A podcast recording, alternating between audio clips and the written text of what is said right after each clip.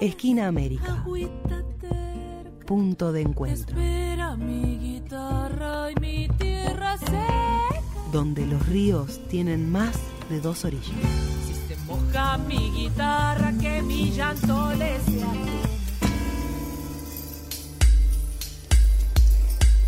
Y ahora en este espacio en el que venimos compartiendo la voz de distintas mujeres es eh, la oportunidad de Mariana Pipi Sánchez. Ella es argentina, es técnica en sonido y produce mm, distintos trabajos de artistas, algunos muy reconocidos y otros no tanto, en el ámbito de la cultura nacional. Ella, además de contarnos su recorrido y algunas reflexiones, bueno, nos ha compartido trabajos donde, donde ha sido parte de la producción y bueno, vamos a conocer unas bandas gracias a su aporte.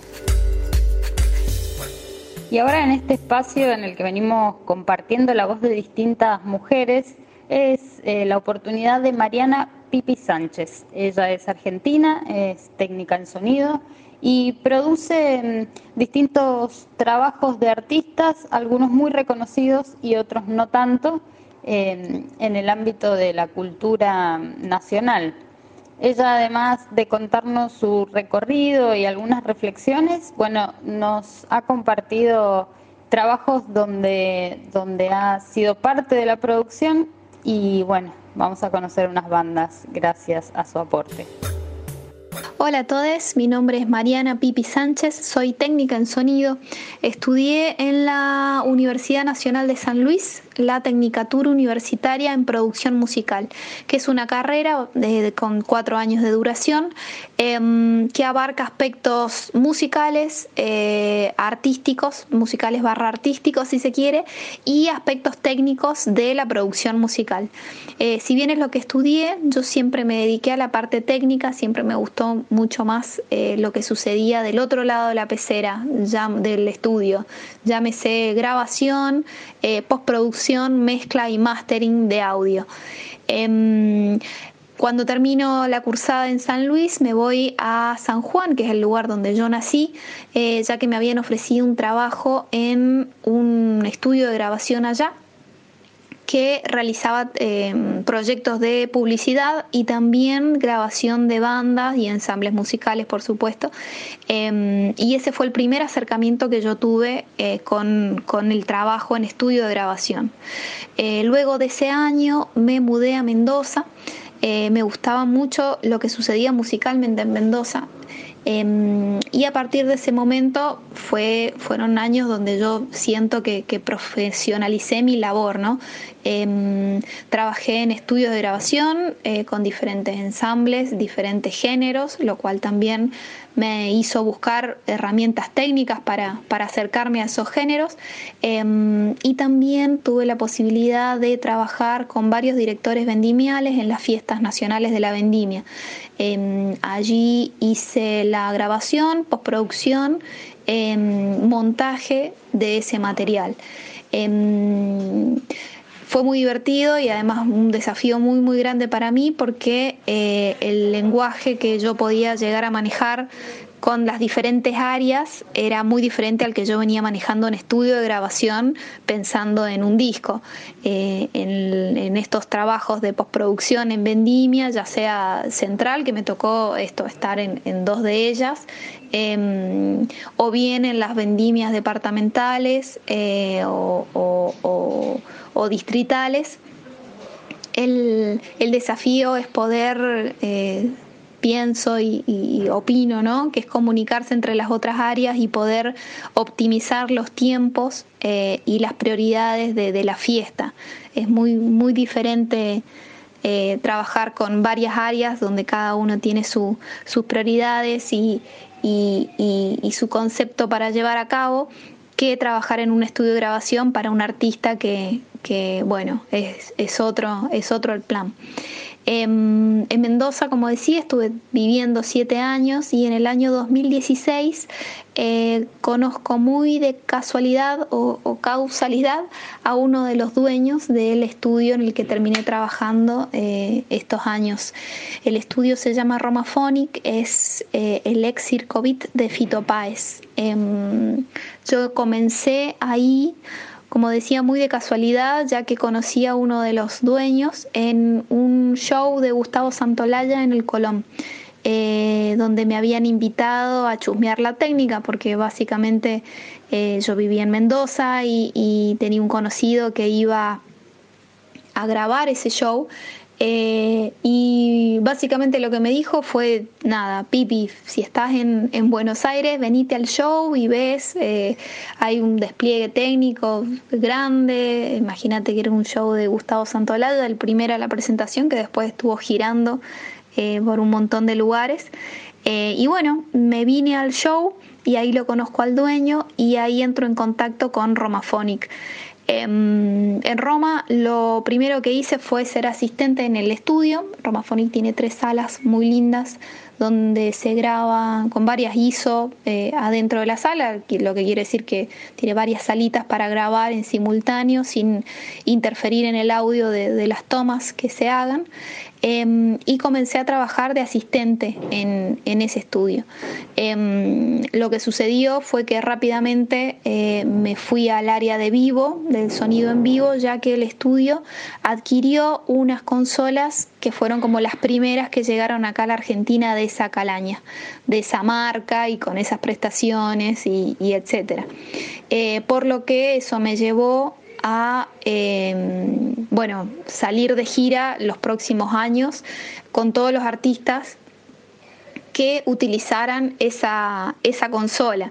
Em, como era una de las primeras acá en Argentina, yo me instalé eh, con literal el manual en el depósito del lugar y eh, aprendí básicamente a usarla.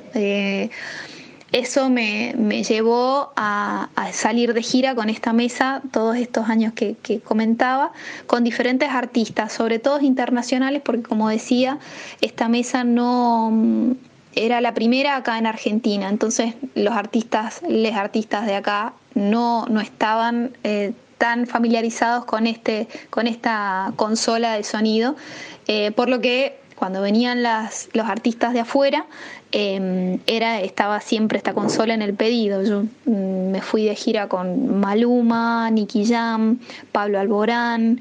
Em, bueno, por supuesto hicimos grabaciones con Abel Pintos. Hubo un show, bueno, no, perdón, un show no, sino la gira por Argentina de Serrat y Sabina. También la acompañé con, con esta mesa, ya que el operador de, de ellos trabajaban con esta mesa. Em, y eso fueron como tres años eh, muy intensos, ya que también hacíamos el servicio de grabación y streaming y microfonería. Em, bueno, años muy intensos y muy divertidos también.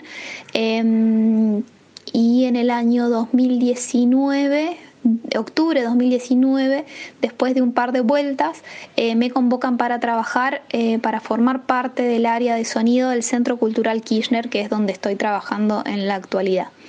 Em, mi rol dentro del área es eh, bueno, cubrir diferentes situaciones vinculadas con, lo que sucede en el centro cultural. Hay tres salas eh, grandes, sala sinfónica, eh, sala argentina y la cúpula. pero además el centro cultural tiene infinidad de espacios pequeños donde por lo general eh, o donde puede ser viable hacer algún tipo de actividad eh, con sonido. Em, hay algunos eh, teatros o salas de cine em, o salas de ensayo o nada, lugares más pequeños donde muchas veces se necesita amplificar situaciones y eso es una de las funciones, cubrir todo lo que tenga que ver con, la amplificación de sonido dentro del centro cultural. Eh, dentro de las salas que decía, estas que son más grandes, que están pensadas más bien para, para conciertos o shows o presentaciones en vivo, más musicales, eh, hay varias situaciones a cubrir. Una de ellas es el operador de, de monitores, que es la persona encargada de hacer una mezcla de audio para el artista que está arriba del escenario. Eh, también está, existe la función de operador de sala, que es la persona que está mezclando para el, espectador, para el espectador. Em, y bueno, también se cubro funciones de microfonista, que es, eh, no sé, para etapas de, streaming o etapas de, micro, de mm, grabación, es la colocación correcta y pacheo de, ese, de microfonería dentro del escenario. Em, bueno, y por supuesto están eh, las el, área, no área, pero sí la función de grabación y streaming, que es em, el registro del material, del audio que, sucede en las salas, eh, se graba em, para luego hacer postproducción. Em, y también la función de operación en vivo, en streaming, que es la persona que va a estar mezclando el audio que una persona va a escuchar en el en su computador, en su casa, cuando, cuando en el CCK estén pasando alguna actividad en vivo. En los comienzos de la pandemia, eh, marzo, abril, mayo del, 2020. Em, bueno, por supuesto cierran las actividades presenciales en el centro cultural y mm, yo empiezo a hacer la puesta en marcha de una serie de podcasts que el Centro Cultural eh, empezó a realizar. Esta puesta en marcha eh, se realiza con varias personas, o sea, del mismo centro cultural, una persona que, hace la curaduría, otra persona que está en la producción técnica, otra persona encargada de producción general. Em, y bueno, eh, con este grupo de, gente eh, hicimos lo que fue el primer podcast que salió como producción del Centro Cultural que se llama Ey Patria Mía. Em, pero siguieron varios más. La metodología de, mi rol es hacer, como decía, esta puesta en marcha y además eh, hacer em, una base de material eh, con un formato, con un concepto, con una estructura definida de estos mismos podcasts para que después diferentes compañeros del área puedan tomar ese, ese, esas sesiones que yo las hago en Pro Tools, pero eh, se puede realizar en cualquier plataforma de trabajo. Pro Tools es, es eh, una plataforma de postproducción, edición, mezcla de audio. Em, yo armo estos tipos templates, si se quieren, estructuras medianamente fijas y luego eh, algunos compañeros del área eh, van variando esa dinámica de acuerdo a la persona entrevistada. Em, esa era la primera parte de mi, de mi tarea y Mm, bueno, hace como ya un año aproximadamente estoy realizando el mastering del material de los podcasts, de algunos podcasts que salen del centro cultural.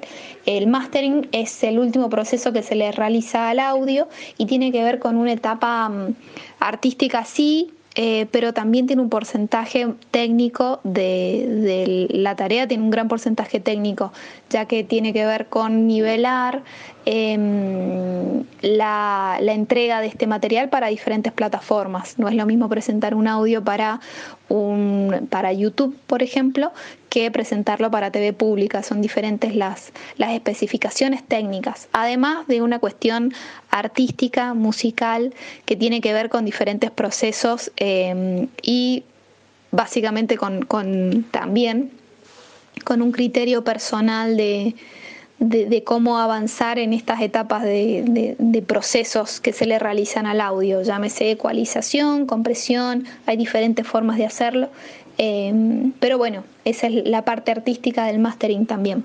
Actualmente estoy realizando esta puesta en marcha que comentaba de los podcasts del Centro Cultural Kirchner, eh, como también el mastering de ese material.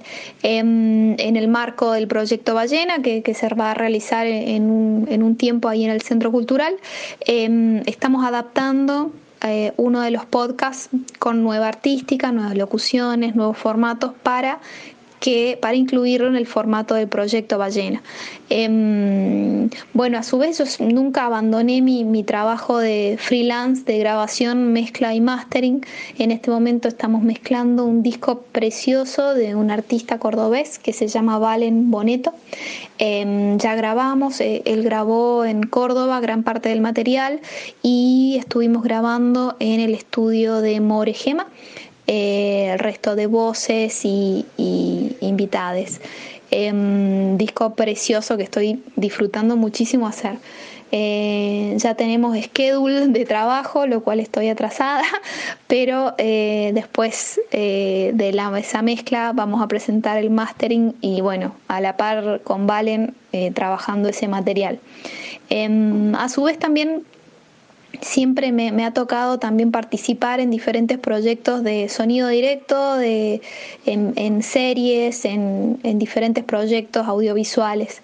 Eh, hace unos días terminamos eh, la grabación, la parte de sonido directo, pero por supuesto había equipos de cámaras y etcétera, eh, de una serie que se llama Diciembre 2001 que se va a transmitir por una nueva plataforma de, de streaming de Disney Channel Company. Em, así es que eso, actividad, por suerte eh, ha habido, por supuesto, después de pandemia. Yo tuve el lujo también de tener una contratación en el centro cultural, para el rubro ha sido como muy, muy tremendo porque básicamente es em, nada, la, falta de, shows en vivo eh, y actividad presencial para, para, el rubro del sonido en vivo y, entretenimiento y espectáculos ha sido como muy tremendo. Les súper agradezco la invitación, para mí es un lujazo siempre compartir estos espacios, habitarlos, eh, construirlos eh, y, desarrollarlos y etcétera. Eh, les agradezco profundamente la invitación, les mando un abrazo muy muy grande y nada, estemos ahí comunicados. Un abrazo grande. Esquina América, punto de encuentro.